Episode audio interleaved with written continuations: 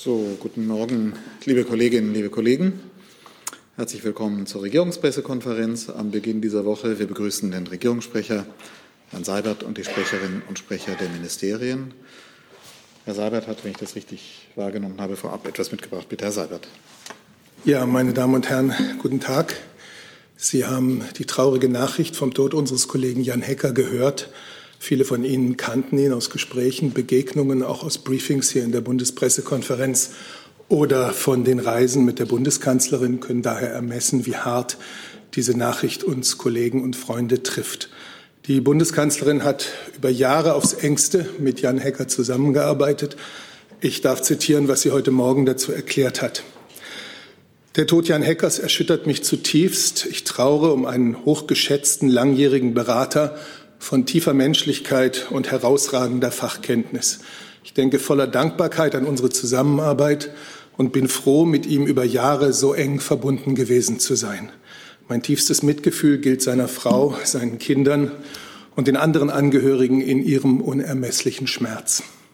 Soweit die Worte der Bundeskanzlerin zum Tode von Jan Hecker. Sie spricht damit auch äh, für viele von uns, die das Glück hatten, mit Jan Hecker zusammenzuarbeiten und weit mehr als das. Und äh, wir alle werden ihn nie vergessen.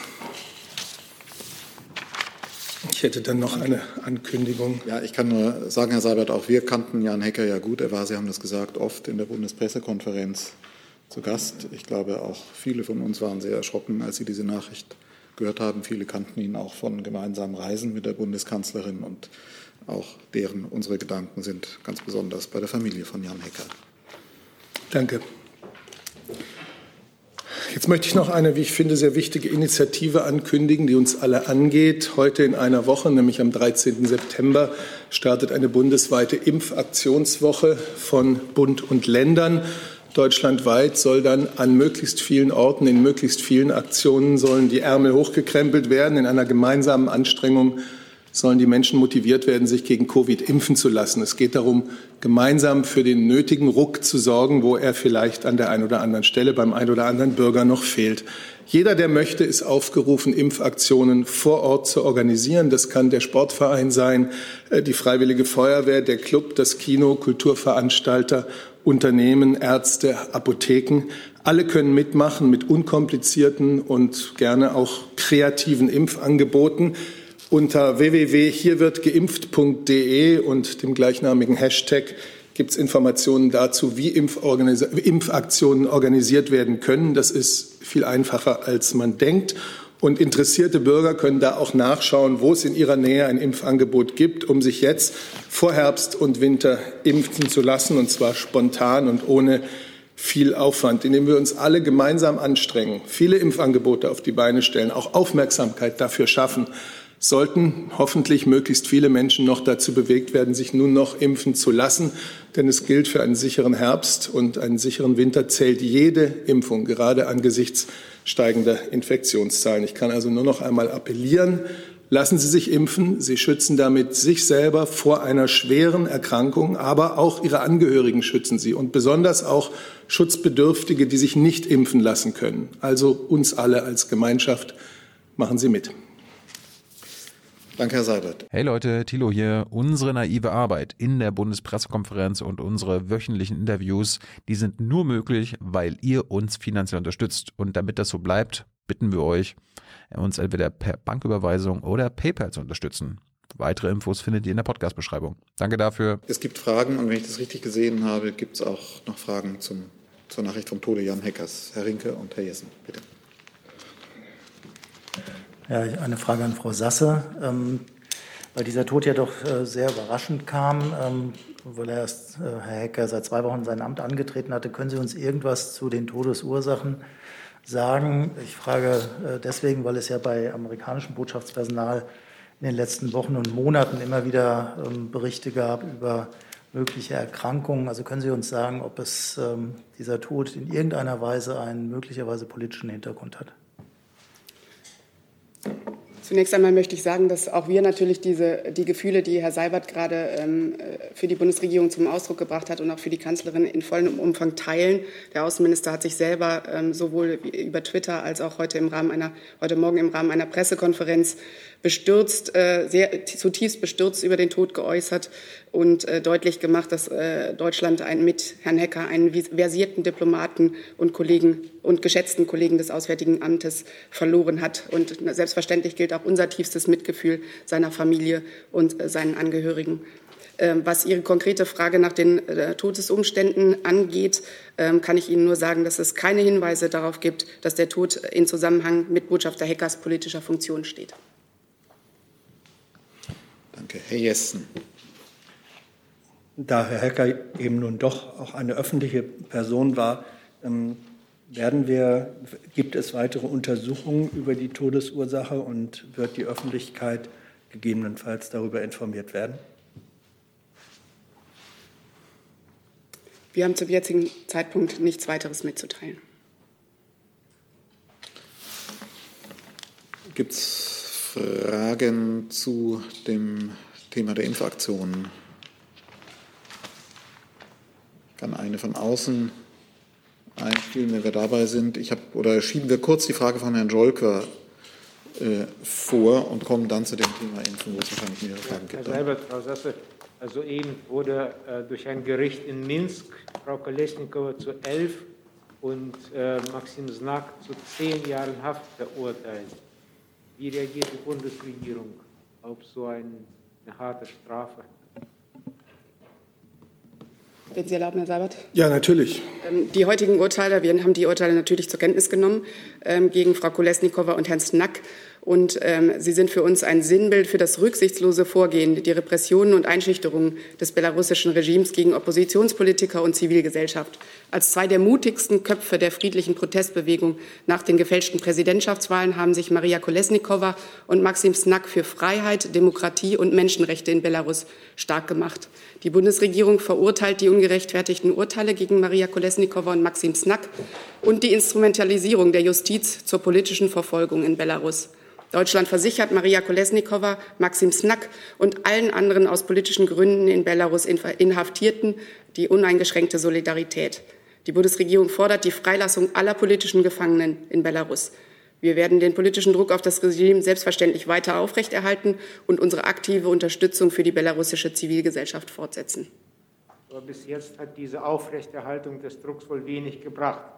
Plant die Bundesregierung weitere Maßnahmen, um diesen Druck so zu erhöhen, dass das Regime auch reagiert. Nun, wir haben in der Vergangenheit an dieser Stelle mehrfach über unsere Haltung zum Thema Belarus berichtet. Die ist selbstverständlich unverändert.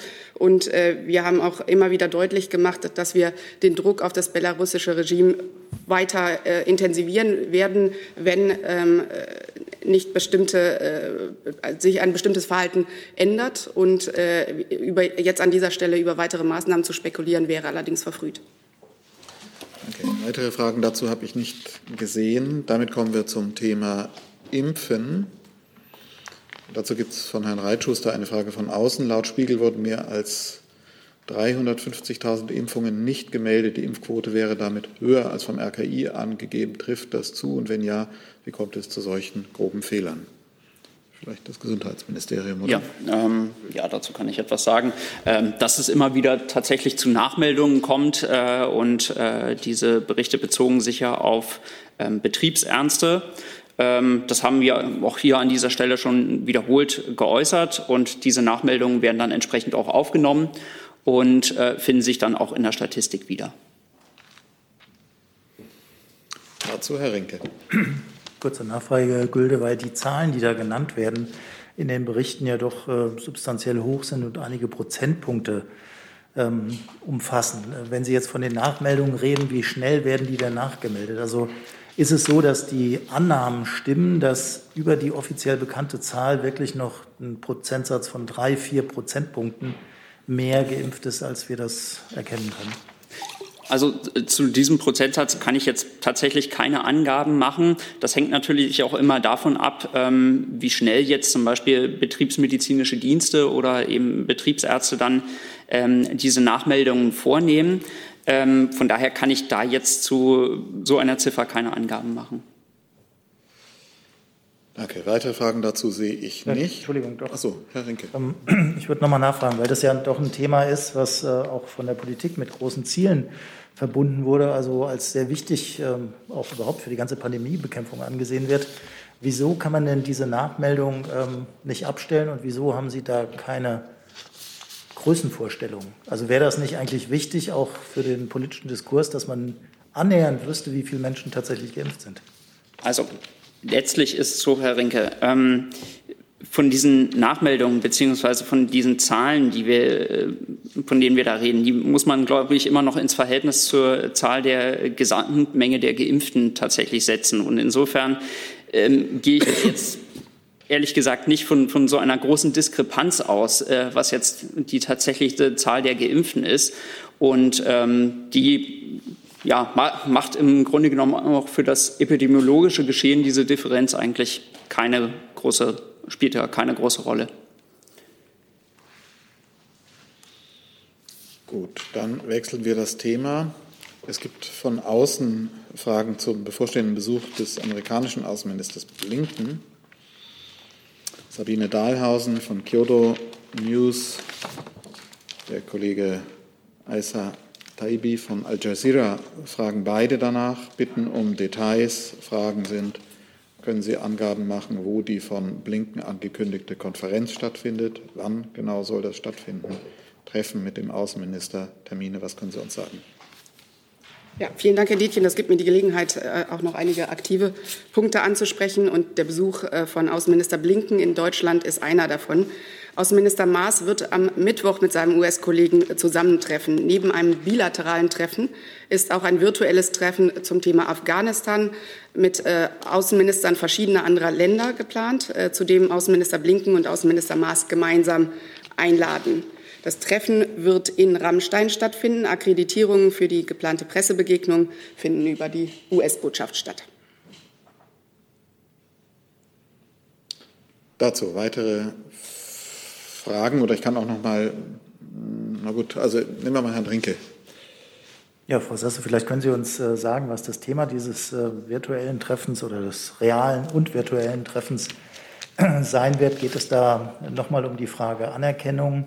Äh, die nächste Stufe Evakuierung Ortskräfte, Verlagerung der deutschen Botschaft von Doha nach Kabul oder was genau ist Gegenstand der Gespräche? Also äh, nochmal vielleicht äh, zur, zur, Klarstellung, es wird äh, praktisch zwei Teile geben des, des, Besuchs. Es wird ein bilaterales Gespräch der beiden Außenminister geben und dann gibt es ein virtuelles Treffen mit verschiedenen anderen Außenministern. Und ähm, selbstverständlich, wie ich dargestellt habe, ist die Lage in Afghanistan insgesamt Thema. Das heißt, alle Aspekte des Themas, die im Moment in der Diskussion sind. Und wenn ich nachfragen darf, können Sie uns äh, irgendeinen neuen Stand sagen? Also zum Beispiel, was die Verlagerung oder Rückverlagerung der Botschaft nach Kabul angeht. Gibt es da irgendwelche neuen Überlegungen, Aussichten, nachdem die Taliban ja offenbar irgendwelche Sicherheitszusagen gemacht haben für die Rückkehr? Wir hatten am Freitag an dieser Stelle ähm, darüber gesprochen und Außenminister Maas hat sich in der vergangenen Woche selbst mehrfach ähm, zur Frage der diplomatischen Präsenz in Kabul ähm, geäußert. Ähm, auf diese Äußerung muss ich Sie an dieser Stelle verweisen. Aber Entschuldigung, wenn ich nochmal nachfrage. Ähm, das war Freitag und heute haben wir Montag. Wir haben eine sehr dynamische Situation in Afghanistan und deswegen äh, darauf bezog sich die Frage. Es ist übers Wochenende also nichts Neues passiert, keine neuen Zusagen, die jetzt möglich machen, dass deutsche Diplomaten wieder zurückkehren. Sie haben recht, die Lage ist und bleibt äh, sehr dynamisch, was, äh, was die Lage in Afghanistan angeht. Zum äh, Stichwort diplomatische Präsenz ich, gibt es keine neuen Entwicklungen, über die ich an dieser Stelle berichten kann. Selbstverständlich verfolgen wir alle Entwicklungen ähm, zum Thema Afghanistan sehr, sehr genau und lassen Ihnen alle unsere Gespräche einführen, die, einfließen. Die, diese Gespräche finden natürlich weiterhin auch statt. auch da entwickelt sich dynamisch, entwickeln sich dynamisch Positionen weiter. Allerdings kann ich Ihnen heute keine neuen Position, über keine neuen Positionen berichten. Herr Lücking, Herr Scholker zu dem Thema, Herr Jessen zu dem Thema noch. Bitte, Herr Lücking. Ups, jetzt haben Sie es. Ja, Daniel Lücking, ND der Tag, Stichwort äh, aktuelle Zahlen. In der letzten Woche hörten wir ja von 138 Ortskräften und ihren Familien. Wie hat sich das über die letzte Woche verändert? Wie viele weitere Ortskräfte sind in Deutschland angekommen? Und ist man mittlerweile in der Lage, das nach äh, Ministeriumsbereichen getrennt zu betrachten? Also wie viele Bundeswehrortskräfte, Auswärtige Amtsortskräfte und so weiter hier in Deutschland aufgeschlagen sind? Darf ich vielleicht an der Stelle noch einschieben, weil das auch in den Zusammenhang gehört, wenn wir über Zahlen sprechen. Andreas Jölli, ORT, fragt, wie viele sicherheitsrelevante Fälle sind bei der Evakuierungsmission nach Deutschland gebracht worden? Ich würde gerne zu beiden Fragen an Frau Wick vom BMI abgeben, weil wir uns in der letzten Woche ja verständigt hatten darauf, dass das BMI einmal pro Woche aktuelle Zahlen bekannt gibt. Und auch die Frage sicherheitsrelevanter Fälle ist im Zuständigkeitsbereich des BMI. Ja, also die aktuellen Zahlen für die Einreisen im Rahmen der Evakuierungsmission äh, gestalten sich wie folgt. Insgesamt eingereist sind 4.921 Personen davon 4.129 afghanische Staatsangehörige, 469 deutsche Staatsangehörige und eingereiste Ortskräfte sind äh, mit Stand heute 248 Ortskräfte und 916 Familienangehörige, also insgesamt 1164 Personen.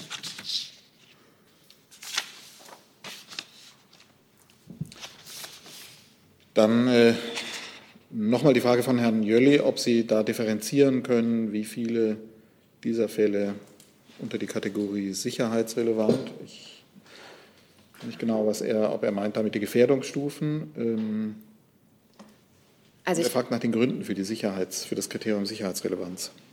Also ich kann bestätigen, dass im Rahmen der Einreisekontrollen 20 sicherheitsrelevante Personen im Rahmen der Evakuierungsflüge nach Deutschland eingereist sind. Äh, Nachfrage diesbezüglich noch die Frage nach äh, Staffelung nach Ministerien und Arbeitsbereichen, Bundeswehr, Innenministerium, Auswärtiges Amt. Ist die möglich? Streben Sie das an? Wird das irgendwann kommen? Ich glaube, dazu haben wir äh, im Laufe der letzten Woche auch schon vorgetragen, dass wir die Zahlen für die gesamte Bundesregierung äh, angeben. Herr Jessen und Herr Friedland. Mhm. Ich hätte dazu eine Frage an die Bundeswehr, beziehungsweise das Verteidigungsministerium.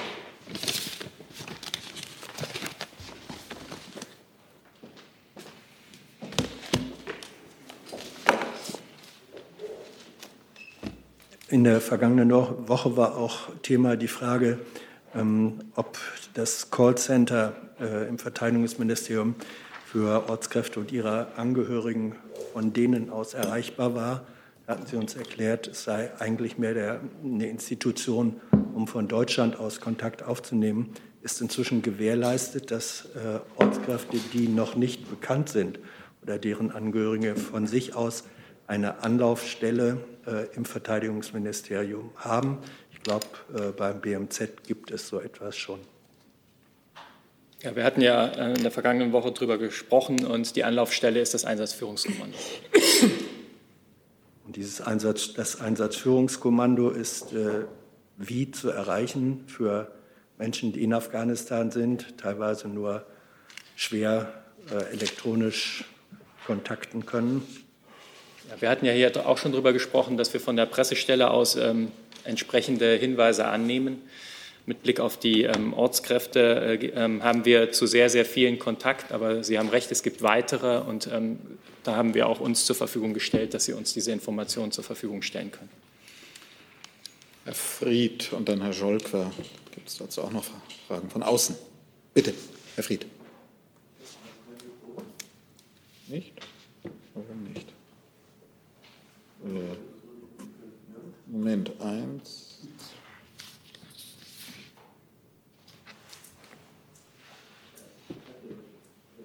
Moment, jetzt, jetzt ist es an. So, sorry.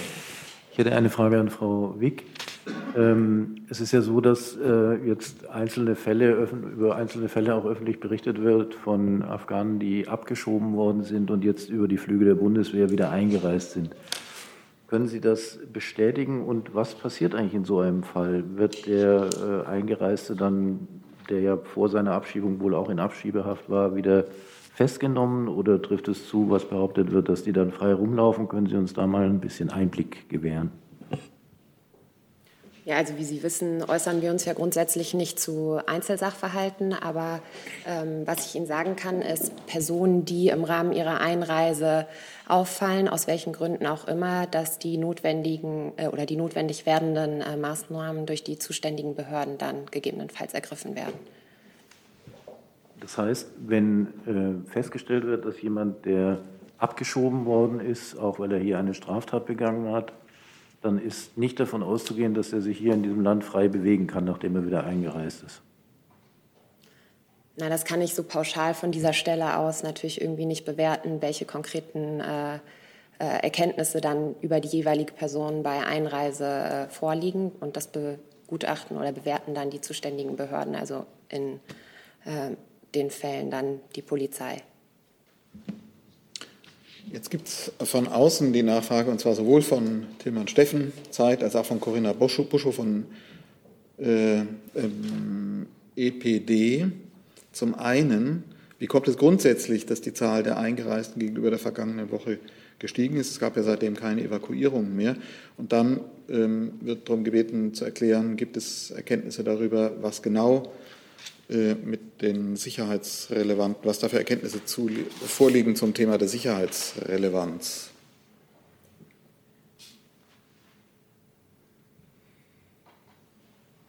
Also wie ich gerade schon gesagt habe, kann ich mich grundsätzlich zu den Einzelsachverhalten nicht äußern. Was ich aber sagen kann, ist, dass die sicherheitsrelevanten Info Informationen, die den Behörden bekannt waren, ähm, vielfältig sind. Also unter anderem äh, sind ehemalige afghanische Regierungsmitglieder eingereist oder äh, Personen, zu denen andere polizeiliche Erkenntnisse vorlagen.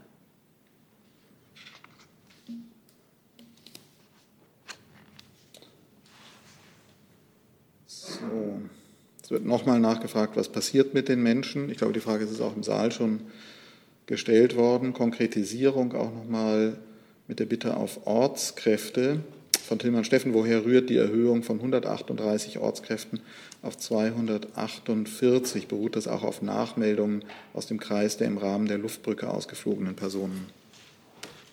Ähm, ja, bezüglich der Zahl ist es so, dass die Bundespolizei im Rahmen der Einreisekontrollen nicht systematisch befragt, ob äh, eine Person Ortskraft ist oder nicht, sodass die ähm, jeweilig eingereisten Personen auch im Rahmen ihres weiteren Aufenthalts, wenn sie Ausländerbehörden kontaktieren oder in ihren Erstaufnahmeeinrichtungen sind, ähm, gegebenenfalls äh, mitteilen, dass sie Ortskräfte waren. Herr Scholker dazu und Herr Fried dazu. Ja, es gibt ja zahlreiche Afghanen, die schon länger in Deutschland leben und sich Sorgen machen um ihre Angehörigen in Afghanistan, die vielleicht Menschenrechtler sind oder äh, auch für die Bundeswehr gearbeitet haben. Gibt es denn im Auswärtigen Amt oder im Innenministerium eine Telefonnummer oder eine Anlaufstelle, wo Sie sich äh, fragen, wo die fragen können, äh, wenn Sie sich Sorgen um Ihre Angehörigen in Afghanistan machen?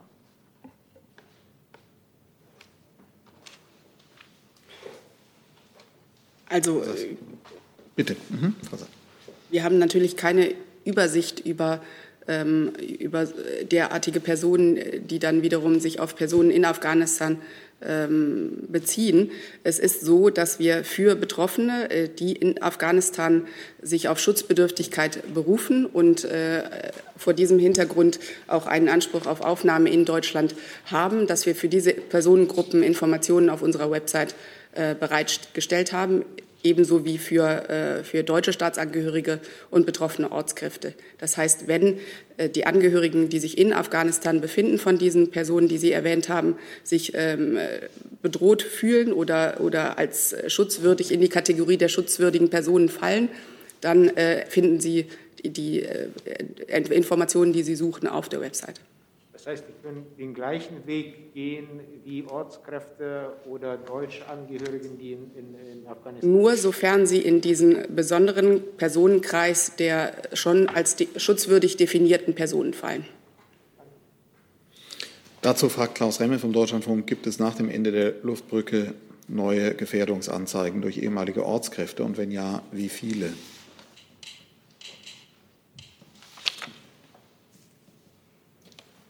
Wer da würde ich als BMI abgeben. BMI?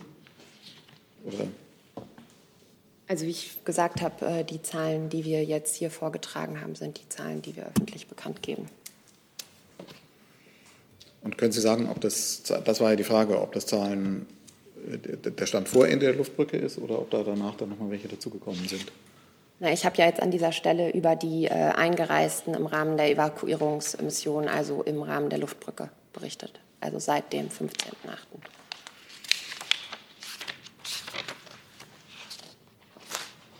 Keine weiteren Antworten dazu? Herr Lücking.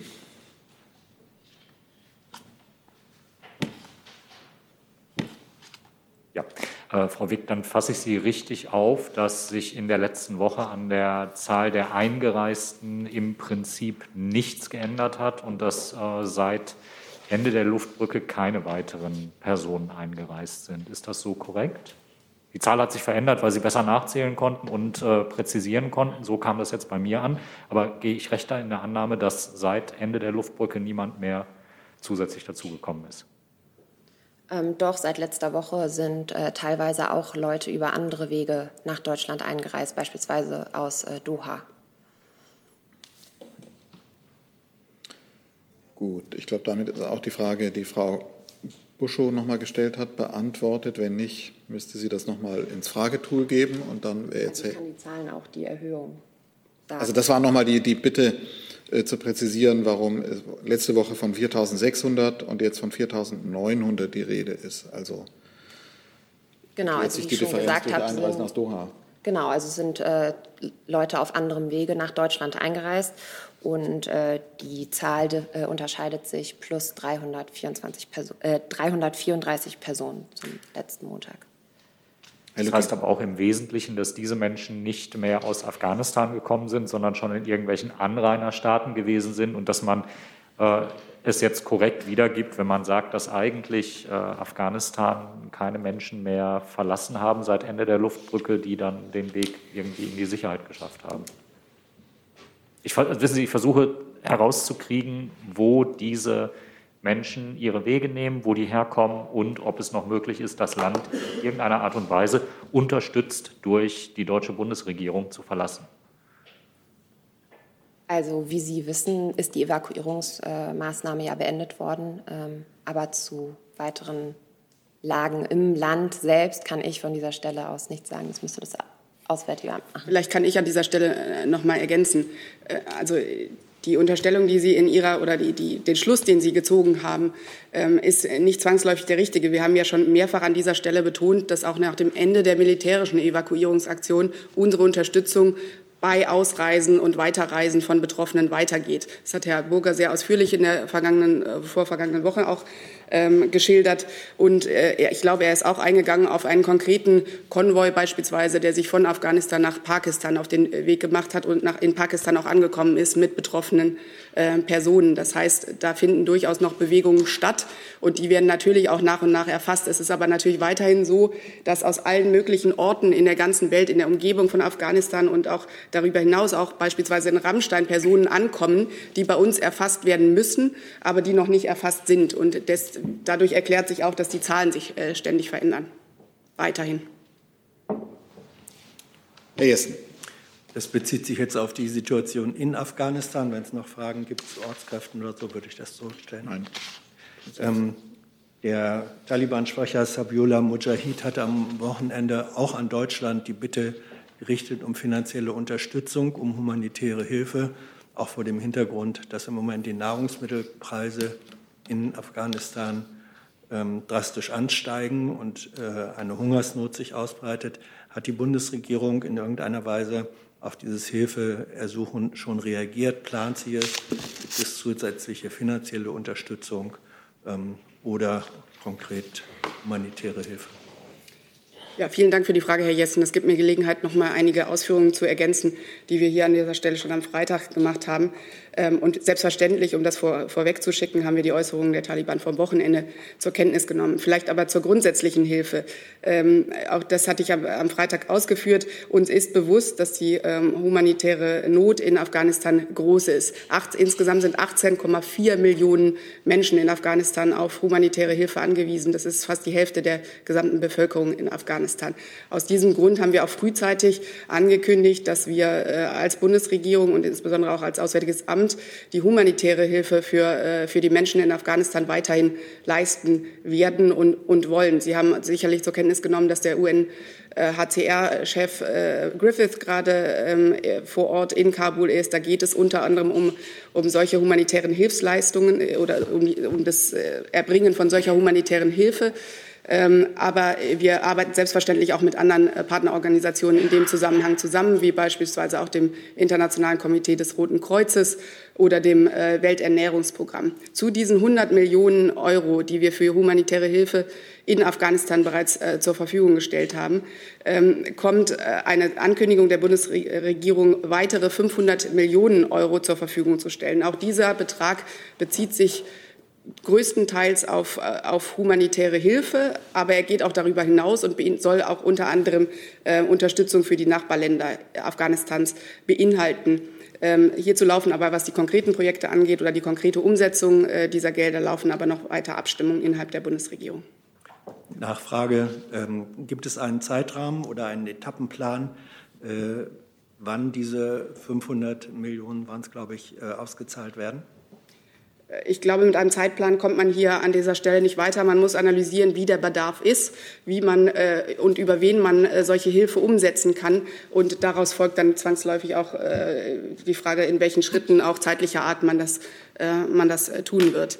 Äh, Sie hatten allerdings auch nach den Bedingungen gefragt, die die Taliban am Wochenende formuliert haben. Und da kann ich Sie noch mal auf das verweisen, was Außenminister Maas in der vergangenen Woche sehr klar zu Fragen dieser Art gesagt hat. Er hat nämlich selber festgestellt oder fest, sehr deutlich gemacht, dass für jeglichen Umgang mit den Taliban oder wir gewisse Erwartungen stellen im Umgang mit den Taliban. Und das sind sehr konkrete Bedingungen. Auch diese Bedingungen hat Außenminister Maas in der vergangenen Woche formuliert. Dazu gehört beispielsweise, dass Frauen- und Menschenrechte geachtet werden. Dazu gehört, dass äh, eine inklusive Regierung gebildet wird, dass man unter anderem auch ähm, humanitäre Hilfsleistungen, äh, Hilfslieferungen ermöglicht, also dass die Taliban das konkret ermöglichen. Und natürlich gehört dazu auch, dass wir erwarten, dass Afghanistan nicht zu einem neuen Hort des Terrorismus wird. Diese Bedingungen stehen im Raum, die sind ganz klar äh, formuliert. Und der Außenminister hat auch sehr deutlich äh, gesagt, dass auch Entwicklungszusammenarbeit, wenn man in Zukunft darüber nachdenken möchte, auch dazu hatte der Kollege des BMZ am Freitag sich geäußert, dann müssten eben diese Bedingungen erfüllt sein vorher. Herr Rinke. Ja, Frau Sasse, direkt dazu. Zumindest bei zwei von diesen eben von Ihnen genannten Bedingungen ist es ja möglicherweise gar nicht so einfach, die, zu, die Einhaltung zu verifizieren. Also, dass man nachweist, dass von Afghanistan aus kein weiterer Terror ausgeht und auch, dass die Menschenrechte eingehalten werden. Ich hatte das so verstanden, dass die Debatte über Wiederaufnahme von Entwicklungszusammenarbeit ja eine relativ kurzfristige Frage ist. Also ist das nicht ein kleiner Widerspruch, dass man einerseits relativ langfristige Ziele setzt, die die Taliban erfüllen müssen für einen Punkt, wo doch in den nächsten Wochen entschieden werden muss, ob man die Hilfe für Hilfsprojekte, Brunnen bohren, was immer das ist, wieder aufnimmt. Ich glaube, man muss, äh, man muss deutlich machen, dass wir hier ja nicht nur über Entwicklungszusammenarbeit sprechen, sondern eben auch über humanitäre Hilfe, wie ich es gerade erläutert hatte, und auch über die Frage des Umgangs mit den Taliban allgemein, insgesamt. Und das ist eine Frage, die nicht nur wir uns stellen, sondern die wir in Zusammenarbeit auch mit internationalen Partnern ähm, definieren müssen und zu der wir uns gemeinsam auch als Westen, äh, westliche Staaten positionieren müssen. In, insofern sehe ich da keinen Widerspruch. Aber heißt das nicht im Umkehrschluss, dass man eigentlich erst mit der Entwicklungszusammenarbeit, also nicht mit der humanitären Hilfe, man mit der Entwicklungszusammenarbeit erst wieder anfängt, wenn man auch so eine Art politische Anerkennung der Taliban hat? Also über die Frage der politischen Anerkennung ist viel geschrieben worden, aber äh, die ist ausdrücklich nicht vom Außenminister in der vergangenen Woche genannt worden. Was die Bedingungen für die Wiederaufnahme der Entwicklungszusammenarbeit ganz konkret angeht, kann der Kollege vom BMZ, äh, ist er, wäre er der richtige Ansprechpartner. Dem Außenminister ging es einfach nur darum, äh, festzustellen, ähm, was wir von den Taliban erwarten, was wir jetzt äh, fordern und äh, praktisch im Vorfeld des Wunschzettels, den Sie, äh, Herr Jessen, gerade untergebracht haben äh, oder erwähnt haben, ähm, ganz einfach als Vorstufe festzustellen, das sind unsere Erwartungen. Und wenn wir, wenn das ist das, was wir von euch fordern als Taliban. Und unter diesen Bedingungen sind wir bereit, über einen Umgang mit euch zu diskutieren. Und diese Diskussion findet auf internationaler Ebene mit verschiedensten Partnern statt. In dem Zusammenhang hat Frau äh, Koljarova von RIA Novosti schon die Frage aufgeworfen, unter welchen Umständen könnte sich die Bundesregierung vorstellen, die Herrschaft der Taliban anzuerkennen? Werden die Bedingungen dafür erarbeitet? Und ich schließe da auch gleich die Frage von Klaus Remme an. Der fragt, gibt es jenseits der Gespräche von Botschafter Potzel in Doha andere Gesprächskanäle der Bundesregierung mit Vertretern der Taliban? Wenn nein, sind solche geplant? Also vielleicht noch einmal grundsätzlich, was die Frage der Anerkennung angeht. Wir erkennen ja grundsätzlich keine Regime an, sondern ähm, äh, tatsächlich Staaten. Dazu hat Herr Burger, glaube ich, in der vergangenen Woche auch schon ausgeführt. Und, äh, und was die Gespräche angeht, die wir führen, so ähm, ist es richtig, dass Botschafter Potzel in, in Doha selbstverständlich Gespräche mit den Partnern führt, die dort äh, sitzen und auch mit den Taliban, weil dort ja der Standort äh, der Taliban oder einer der Standorte der Taliban auch ist. Aber selbstverständlich gehen die Gespräche, die wir führen, weit darüber hinaus. Wir stimmen uns beispielsweise, wie ich erwähnt habe, am, am Mittwoch in Rammstein mit verschiedensten Partnern der G7 und anderer Staaten ab. Wir stimmen uns in anderen Formaten und äh, auch in bilateralen Formaten ab.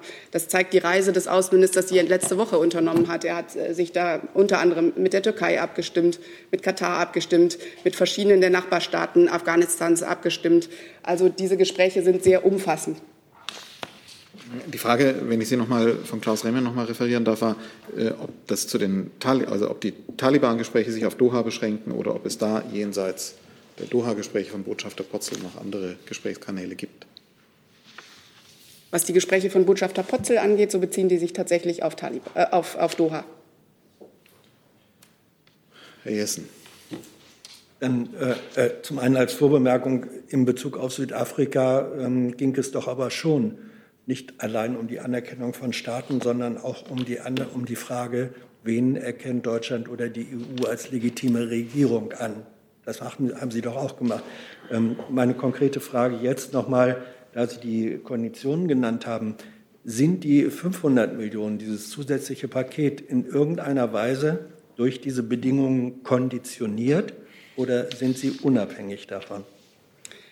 Herr Jessen, da muss ich noch mal auf das verweisen, was ich soeben gesagt habe. Ist, bei den 500 Millionen Euro handelt es sich um eine Ankündigung, die die Bundesregierung als in ihrer Gesamtheit äh, gemacht hat, habe, hat. Und ich äh, kann auch noch mal sagen, dass die Abstimmungen zu der genauen Verteilung und, und äh, Bereitstellung dieser Mittel weiterhin laufen. Das heißt, da werden äh, ein Teil der Mittel wird sicherlich in humanitäre Hilfe fließen, wie ich es dargestellt habe, und das unabhängig vom, äh, vom Regime in Kabul.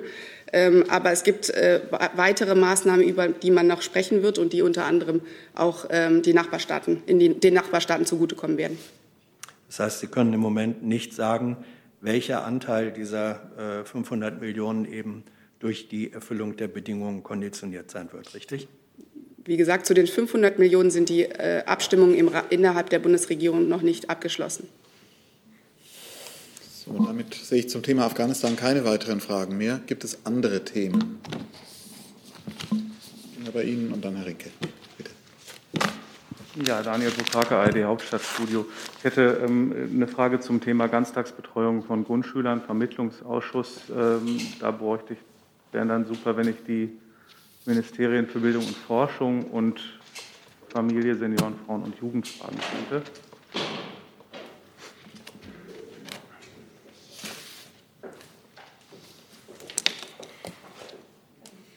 Dankeschön.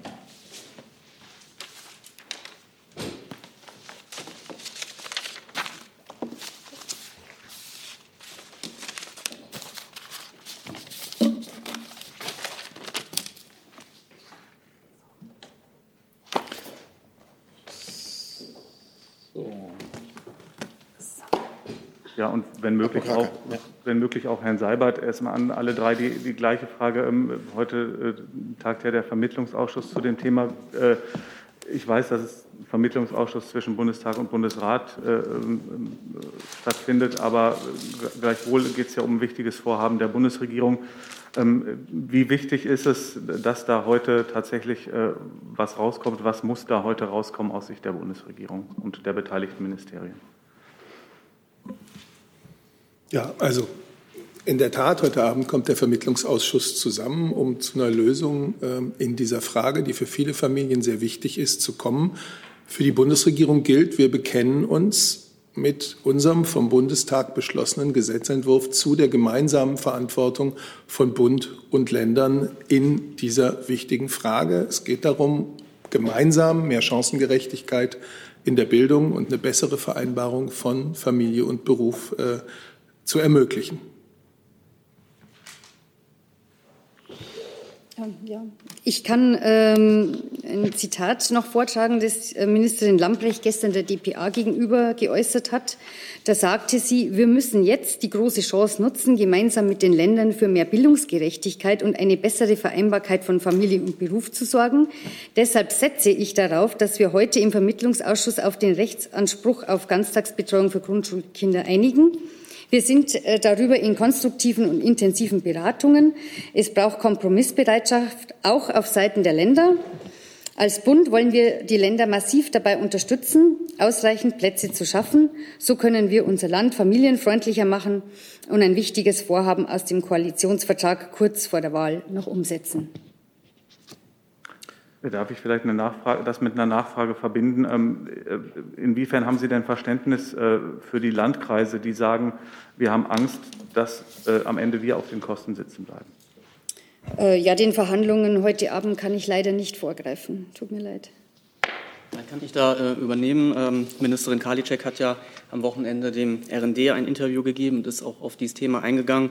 Äh, sie sagte, der Bund ist den Ländern hier bereits vor der Sommerpause weit entgegengekommen. Statt den ursprünglich geplanten zwei Milliarden Euro für Investitionskosten hat der Bund 3,5 Milliarden Euro angeboten. Dazu wollte er künftig knapp eine Milliarde Euro Unterstützung jährlich für die Betriebskosten beisteuern, obwohl es sich um eine originäre Länderaufgabe handelt. Alle Seiten sollten sich jetzt zusammenraufen, ohne sich gegenseitig zu überfordern. Danke. Weitere Fragen dazu sehe ich nicht. Jetzt frage ich, weil die Kolleginnen hier oben sitzen und der Kollege, gibt es weitere Fragen an Forschung und Bildung? Das ist nicht der Fall. Dann vielleicht können wir auch sagen, bevor wir wechseln, gibt es weitere Fragen, dann können wir gegebenenfalls auch andere Rotationen machen. Dann wäre Herr Rinke dran. Und dann Herr Jessen. An, an Frau Sasser eine Frage, ganz anderes Thema. Es geht um den Vorwurf der russischen Regierung, dass Geld für äh, Projekte des Regimekritikers Nawalny über Angestellte der deutschen und der amerikanischen Botschaft ausgezahlt worden sein sollen, äh, was auf Kritik der russischen Regierung stößt. Können Sie das kommentieren?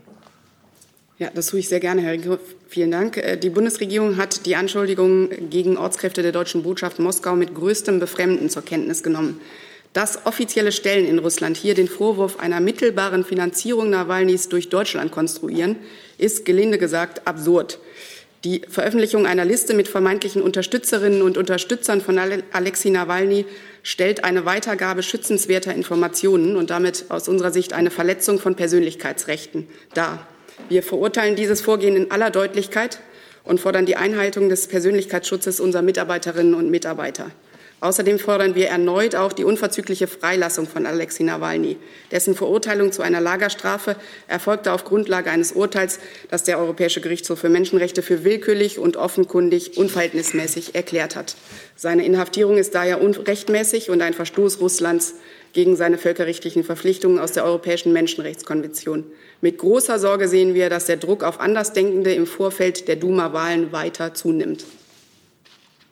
Darf ich kurz nachfragen? Danke. Zusatz, ja. Ähm, wenn Sie kritisieren, dass die Daten weitergegeben werden oder veröffentlicht werden, fürchten Sie denn Konsequenzen für diese Ortskräfte, Sanktionen? Und wenn das so sein sollte, wie reagiert dann das Auswärtige Amt darauf?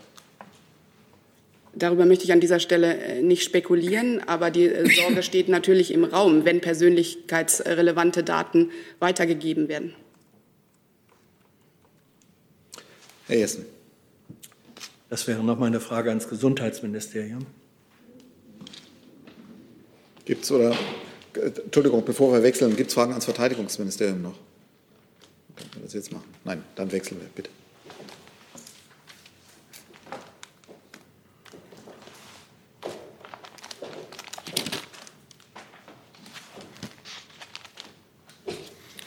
Eine Nachfrage, gibt es äh, neue Erkenntnisse über die in Südafrika neu entdeckte Corona-Variante B1621 Mu, war, glaube ich, in der letzten Woche entdeckt worden von der WHO als äh, Risiko für Immunflucht, also Unwirksamkeit von Vakzinen benannt worden. Haben Sie da neue Erkenntnisse inzwischen?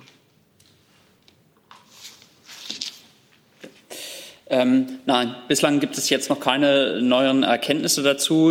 Sie wissen, diese ähm, neue Variante ist zunächst als ähm, Variant of Interest eingestuft worden. Das heißt, diese Variante wird hinsichtlich einer möglichen ähm, eines möglichen Immunescapes beziehungsweise einer besseren äh, Verbreitung und höheren Infektionsrate untersucht.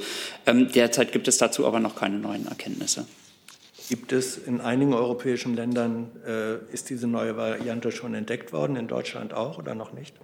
Ähm, mir liegen keine Erkenntnisse dazu vor. Also bislang ist äh, nach wie vor die Delta-Variante die hier die absolut vorherrschende mit ähm, über 99 Prozent meines Wissens. Und äh, darüber hinaus gibt es noch ähm, andere Varianten, also unter anderem Alpha macht dann den äh, anderen Teil aus, aber ähm, Fälle von dieser Mu-Variante liegen mir bislang noch nicht vor. Weitere Fragen dazu sehe ich nicht. Ich sehe auch sonst keine weiteren ich Fragen. Noch, ich hätte noch einen noch aktiven einen. Punkt. Ja. Es geht um die Attribuierung von Cyberangriffen auf äh, Bundestagsabgeordnete und Landtagsabgeordnete. Seit mehreren Jahren äh, verbindet äh, der Cyberakteur Ghostwriter herkömmliche Cyberangriffe mit Desinformations- und Einflussoperationen. Seit einiger Zeit beobachten wir auch eine Ausrichtung dieser Aktivitäten auf Deutschland. In Deutschland wurden im Vorfeld der Bundestagswahl unter anderem mithilfe von Phishing-E-Mails versucht, an persönliche Anmeldedaten insbesondere von Bundestags- und Landtagsabgeordneten zu gelangen um dadurch Identitätsdiebstahl begehen zu können. Diese Angriffe können als Vorbereitungshandlungen für Einflussoperationen wie zum Beispiel Desinformationskampagnen im Zusammenhang mit der Bundestagswahl dienen. Der Bundesregierung liegen verlässliche Erkenntnisse vor, aufgrund derer die Ghostwriter-Aktivitäten Cyberakteuren des russischen Staates und konkret dem russischen Militärgeheimdienst GRU zugeordnet werden können. Die Bundesregierung betrachtet dieses inakzeptable Vorgehen als Gefahr für die Sicherheit der Bundesrepublik Deutschland und für den demokratischen Willensbildungsprozess und als schwere Belastung für die bilateralen Beziehungen. Die Bundesregierung fordert die russische Regierung mit allem Nachdruck auf, diese unzulässigen Cyberaktivitäten mit sofortiger Wirkung einzustellen. Diese Forderung hat die Bundesregierung auch direkt gegenüber russischen Amtsträgern geäußert, zuletzt im Rahmen der Tagung der deutsch-russischen Hohen Arbeitsgruppe Sicherheitspolitik, die in der vergangenen Woche am 2. und 3. September stattgefunden hat. Dazu gibt es eine Nachfrage von Herrn, Reitschu von Herrn Rinke. Ähm, Herr Schuster kommt eine äh, kurze Nachfrage dazu. Können Sie sagen, um was für einen Umfang und Art des Angriffs es sich handelt. Äh, wie groß sind die vermuteten oder tatsächlich registrierten Schäden? Ich kann Ihnen an dieser Stelle äh, nichts weiter ähm, zum Umfang äh, sagen. Dazu äh, läuft ein, ein äh, gesondertes Verfahren. Ich kann Ihnen nur äh, unsere Einschätzung mitteilen, dass dieses Vorgehen selbstverständlich vollkommen inakzeptabel ist und dass sich die Bundesregierung auch weitergehende Maßnahmen vorbehält. Hey Leute, hier sind Thilo und Tyler. Jung und Naiv gibt es ja nur durch eure Unterstützung. Hier gibt es keine Werbung, außer für uns selbst. Das sagst du jetzt auch schon ein paar Jahre, ne? Ja. Aber man muss ja Aber mal wieder darauf halt, hinweisen. Ne? Stimmt halt. Ne? Und ihr könnt uns per Banküberweisung unterstützen oder PayPal. Und wie ihr das alles machen könnt, findet ihr in der Podcast-Beschreibung. Sehr lange. Äh, Frau Sasse, wenn Sie sagen, Sie haben der russischen Seite die Bedenken oder die, Vor äh, die, die, Haltung der Bundesregierung schon vorgetragen, wie hat denn die russische Seite reagiert? Haben die dann aufgehört oder machen die einfach weiter? Wie, wie läuft denn sowas ab? Danke. Also wie das abläuft, äh, kann ich Ihnen konkret sagen. Es, ist, äh, es gab ja im Rahmen der ähm, Tagung der Hohen äh, Arbeitsgruppe Sicherheitspolitik ein Zusammentreffen zwischen deutschen und russischen Akteuren, in dem Fall ganz konkret zwischen Staatssekretär Berger und dem ersten stellvertretenden russischen Außenminister. Und in, im Rahmen dieser Tagung wurde, ähm, das, wurden die Aktivitäten von Ghostwriter angesprochen. Ähm, über die Reaktion kann ich Ihnen an dieser Stelle nichts vermelden mitteilen, nichts mitteilen. sind wir damit auch am Ende. So, und dann habe ich eine letzte Frage jetzt von Herrn Reitschuster. Und zwar nochmal ans Gesundheitsministerium. Die kam eben am Ende des Komplexes dazu. Es wird immer wieder von der Impfquote gesprochen, wird gefragt. Die Genesenen müssten, da sie nicht mehr ansteckend sind, eigentlich zu den Geimpften gezählt werden. Geschieht das auch? Wenn nein, warum nicht? Nein, also es werden ähm, Genesene werden gesondert ausgewiesen und fallen dann nicht äh, unter die Quote der Geimpften. Hintergrund des Ganzen ist ja, ähm, wie Sie wissen, muss äh, bei Genesenen äh, nach Ablauf einer bestimmten äh, Zeitspanne, das sind sechs Monate, nochmal eine Boosterimpfung erfolgen. Danach gelten die als äh, genesen geimpft. Das heißt, das wird gesondert ausgewiesen, aber eine ähm, Zusammenfassung von Genesenen und Geimpften gibt es so in der Form nicht. Danke. Aber wie gesagt, also die Zahl wird ja trotzdem erfasst.